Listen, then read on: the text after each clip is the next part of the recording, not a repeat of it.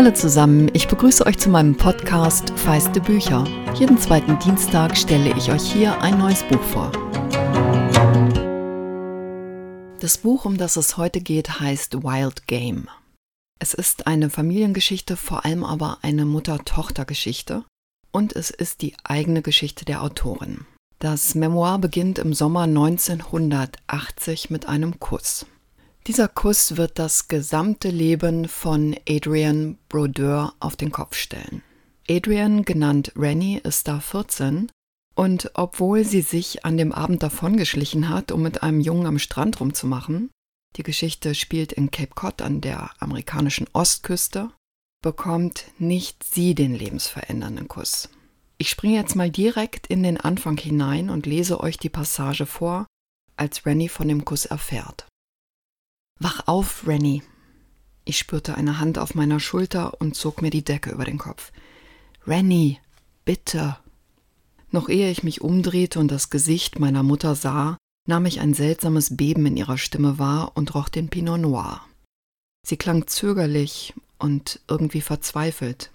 Die Matratze sank ein, als sie sich neben mich setzte und mein Körper versteifte sich, um die Vertiefung auszugleichen. Ich hielt die Augen geschlossen und atmete bewusst gleichmäßig. Rennie! Das Flüstern war jetzt dringlicher und immer noch ungewohnt zittrig. Sie zog mir die Decke weg. Bitte, wach auf! Obwohl sie neben mir saß und sich über mich beugte, ich ihren Atem warm an meinem Ohr spürte, wollte ich die Gedanken an Ted nicht loslassen. Warum kam meine Mutter mitten in der Nacht in mein Zimmer? Einen Moment lang verspürte ich Panik. Hatte sie einen sechsten Sinn dafür, dass ich heute zum ersten Mal so etwas wie Sex gehabt hatte? Oder hatte Peter mich verraten und ihr erzählt, dass ich weg gewesen war und Mist gebaut hatte? Ich drehte mich von ihr weg, im Halbschlaf, nicht in der Stimmung für eine Standpauke. Was ich gerade erlebt hatte, ließ mich immer noch schweben, und ich wollte es nicht aus den Augen verlieren. Rennie, wach auf, bitte, wach auf. Geh weg, dachte ich. Süße, bitte, ich brauche dich. Da öffnete ich die Augen. Malabar war im Nachthemd, ihr Haar zerzaust. Ich setzte mich auf. Was ist, Mom? Alles in Ordnung? Ben Souther hat mich eben geküsst. Ich versuchte diese Information zu verarbeiten, versuchte mir einen Reim darauf zu machen, konnte es nicht. Ich rieb mir die Augen. Meine Mutter saß immer noch neben mir. Ben hat mich geküsst, wiederholte sie. Ein Nomen, ein Verb, ein Objekt. Eigentlich ein ganz simpler Satz und doch begriff ich ihn nicht. Warum sollte Ben Souther meine Mutter küssen? Es lag nicht daran, dass ich naiv gewesen wäre. Ich wusste, dass sich auch Menschen küssten, die sich nicht küssen sollten. Meine Eltern hatten mich mit den Geschichten ihrer jeweiligen Seitensprünge nicht verschont, und ich wusste mehr über Untreue als die meisten anderen Kinder. Ich war vier, als sich meine Eltern trennten, sechs, als mein Vater wieder heiratete, sieben, als diese neue Ehe zu zerbrechen begann, und acht, als meine Mutter schließlich Charles heiraten konnte, der, als sie sich kennenlernten, von seiner ersten Frau zwar längst getrennt, aber noch nicht geschieden war. Im ersten Augenblick erwartet Rennie noch, dass ihre Mutter Ben eine Ohrfeige verpasst hat. Denn Ben Souther ist der beste Freund ihres Stiefvaters Charles. Die beiden waren Trauzeugen füreinander, Paten für den Sohn des anderen, die kennen sich seit über 50 Jahren und sind jetzt Anfang, Mitte 60. Beide sind das, was man in den USA Ostküstenadel nennt. Ben ist ein direkter Nachfahre der Pilgerväter, die 1620 mit der Mayflower in der sogenannten Neuen Welt angekommen sind, und Charles, Rennys Stiefvater, entstammt zwar einer Bankiersfamilie, aber er ist ein feinsinniger Kulturmensch, der ein Museumsdorf gegründet hat, das die erste Siedlung der Pilger nachbildet. Das spielt jetzt gar keine entscheidende Rolle in dem Buch, das erzähle ich euch nur, um das Milieu zu verdeutlichen, in dem das Ganze spielt. Zwischen diesen beiden Männern steht plötzlich und natürlich heimlich Malabar, Rennys Mutter, die bei dem Kuss Ende 40 ist. Malabar ist eine unglaublich lebendige, flamboyante Frau. Adrienne Brodeur beschreibt ihre Mutter als einen sehr sinnlichen Menschen, etwas, was sich auch darin ausdrückt, dass Malabar fantastisch kochen kann und professionell Kochrezepte entwickelt. Sie hat sich in Charles verliebt, als Rennie und ihr älterer Bruder Peter noch klein waren, und noch bevor Malabar und Charles heiraten konnten, hat er mehrere Schlaganfälle erlitten. und ist seitdem nach wie vor der liebenswürdige Mensch, aber nicht mehr der Mann, in den sich Malabar eigentlich verliebt hat. Ben Southers ist das ganze Gegenteil seines alten Freundes. Brodeur beschreibt ihn als Inbegriff eines virilen Mannes. Und obwohl auch er lange verheiratet ist, wird er mit diesem Kuss zum Liebhaber von Rennys Mutter und Rennie wird Malabars Komplizin, ohne die diese Affäre so einfach nicht möglich gewesen wäre. Beim Lesen habe ich mich mit Rennie immer tiefer in das Lügengespinst ihrer Mutter verstrickt und mich dabei ganz oft wie eine Voyeurin gefühlt. Vielleicht kennt ihr das, wenn man eigentlich denkt, oh Gott, nein, das will ich jetzt gar nicht wissen und dann einfach dranbleiben muss. Ich lese euch dazu jetzt noch eine kurze Passage vor.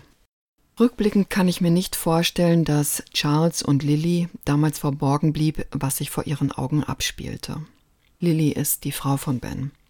Hätten sie nicht etwas ahnen müssen, jedes Mal, wenn sie sich an den Tisch meiner Mutter setzten und Frank Sinatras Songs for Swinging Lovers das Esszimmer beschallte und über ihren Köpfen hing? Die Finger ihrer Ehepartner berührten sich jedes Mal, wenn ein Teller weitergereicht wurde. Sie sahen einander lange in die Augen und die Art, wie Malabar lachte, war so offensichtlich. Gemeinsam lösten meine Mutter und Ben Austern aus der Schale, rupften Federn aus Entenkörpern, rissen Eingeweide aus zarten Wildtieren. Ihr Geplauder war voll pornografischer Klischees über das Fleisch, das sie brieten.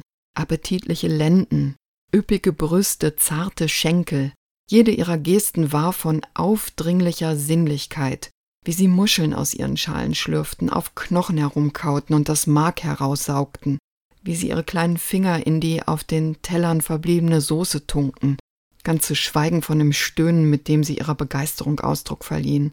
Ein Geräusch, das meinen Magen rebellieren ließ, so dass ich nach oben gehen und Tabletten nehmen musste, und zwar haufenweise. Ich kann mir ehrlich gesagt kaum ausmalen, wie sich das anfühlen muss, die eigene Mutter in so einer Situation zu erleben. Und Rennie reagiert zunehmend psychosomatisch auf ihre Rolle in dem Ganzen. Und dabei ist es geradezu faszinierend, wie blind Malabar dafür ist, was sie für einen Anteil an diesen Veränderungen hat. Gleichzeitig wird Rennie über die Jahre auch zu einer immer mächtigeren Akteurin in dieser Affäre. Im Lauf des Buchs beginnt man immer besser zu verstehen, warum Brodeur so sehr der Geschichte ihrer Mutter verfällt, warum sie so sehr um die Liebe dieser Mutter buhlt.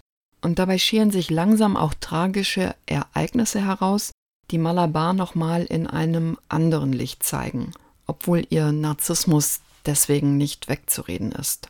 Brodeur schreibt, sie sei so erfüllt von ihrer Mutter gewesen, dass sie kaum wusste, wo die Mutter aufhörte und sie selbst begann. Sie wird erst mit Anfang 30 wirklich begreifen, wie stark ihr eigenes Leben und vor allem die Art, wie sie mit Beziehungen umgeht, von dieser Geschichte geprägt ist. Und es gibt davor Entwicklungen, bei denen ich dachte, in jedem Roman oder Film hätte ich das jetzt für eine Umdrehung zu viel gehalten, aber es ist einfach Brodeurs Leben. Und was da alles noch passiert, das möchte ich jetzt hier nicht spoilern, weil das einfach so mitreißend erzählt ist und das lest ihr besser selbst. Das Buch ist fein geschrieben, auch wenn es jetzt keine ganz, ganz große Literatur ist. Und es ist gut komponiert. Es ist eines dieser Bücher, das ich von meinem inneren Auge sofort als Film gesehen habe. Brodeur ringt dabei so leidenschaftlich um die Wahrheit, wie sie ihr ganzes Leben lang um die Liebe ihrer Mutter gerungen hat. Tolles psychologisches Buch und dabei einfach so wegzulesen. Wild Game, meine Mutter, ihr Liebhaber und ich von Adrienne Brodeur ist als Hardcover bei Drömer erschienen und kostet 18 Euro. Nicole Seifert hat die 270 Seiten aus dem Amerikanischen übersetzt. Nicole Seifert ist auch die Frau hinter dem höchst lesenswerten Literaturblog Nacht und Tag, den ich euch hier ans Herz legen möchte. Und unter diesem Namen findet ihr sie auch auf Instagram. Nacht und Tag Blog heißt es da. Auf Instagram freue ich mich auch auf den Austausch mit euch und es wäre ganz wunderbar, wenn ihr feiste Bücher abonniert und anderen davon erzählt.